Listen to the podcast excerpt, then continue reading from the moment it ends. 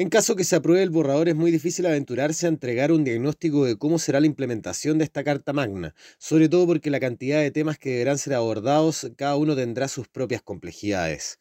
Pese a que no existe un punto de comparación tomando en cuenta la magnitud que implica esta nueva política que se pretende llevar a cabo, sí podemos tomar como referencia para hacernos una idea de cómo es el proceso a través de otras políticas públicas de gran envergadura que se han implementado.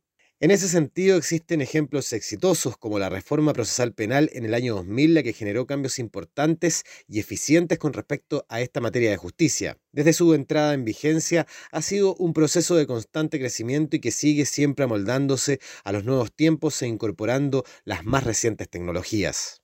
Veinte años después, uno puede observar que los procesos penales son mejores de lo que eran anteriormente. En ese sentido, pese a que existe una sensación de que no hay justicia, la razón tiene que ver con leyes antiguas y obsoletas, más que una mala aplicación de la ley. El trabajo de los jueces es interpretar y aplicar la ley, pero si esta no es buena, los resultados tampoco lo serán.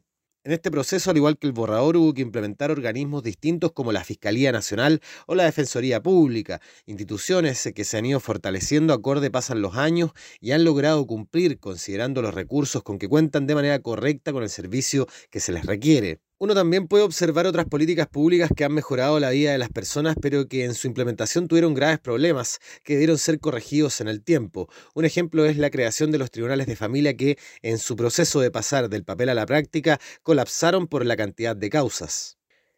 Esto significó en su momento una ardua tarea para poner de acuerdo al gobierno, Congreso y Poder Judicial con el fin de lograr mejoras que permitieron con el paso de los años funcionar de una manera pertinente pese a ciertos problemas operativos que se les presentan cada cierto tiempo, como lo fue el retiro del 10% de las AFP que significó un aumento considerable de la carga laboral. Por último, en este camino de implementar políticas públicas también nos encontramos con casos cuyos resultados no han sido los esperados. En ese sentido, el Transantiago es un buen ejemplo de cómo los errores en la implementación de una política causan problemas directos en la población. En este caso se intentó cambiar el transporte público de una ciudad y los errores en el diseño han generado que hoy, a casi 20 años de su implementación, todavía cuente con problemas estructurales que no permiten que este medio de movilización se autosustente. En ese sentido, en caso de ser aprobado el borrador, representará un gran desafío para la clase política el lograr consensos que permitan evitar problemas importantes a la ciudadanía y el colapso de servicios públicos en medio de la implementación. Podemos inferir entonces que sea exitosa o no la implementación de la serie de cambios que se quiere introducir el funcionamiento del país, es muy probable que la puesta en marcha y después consolidación irá con el paso de los años y décadas.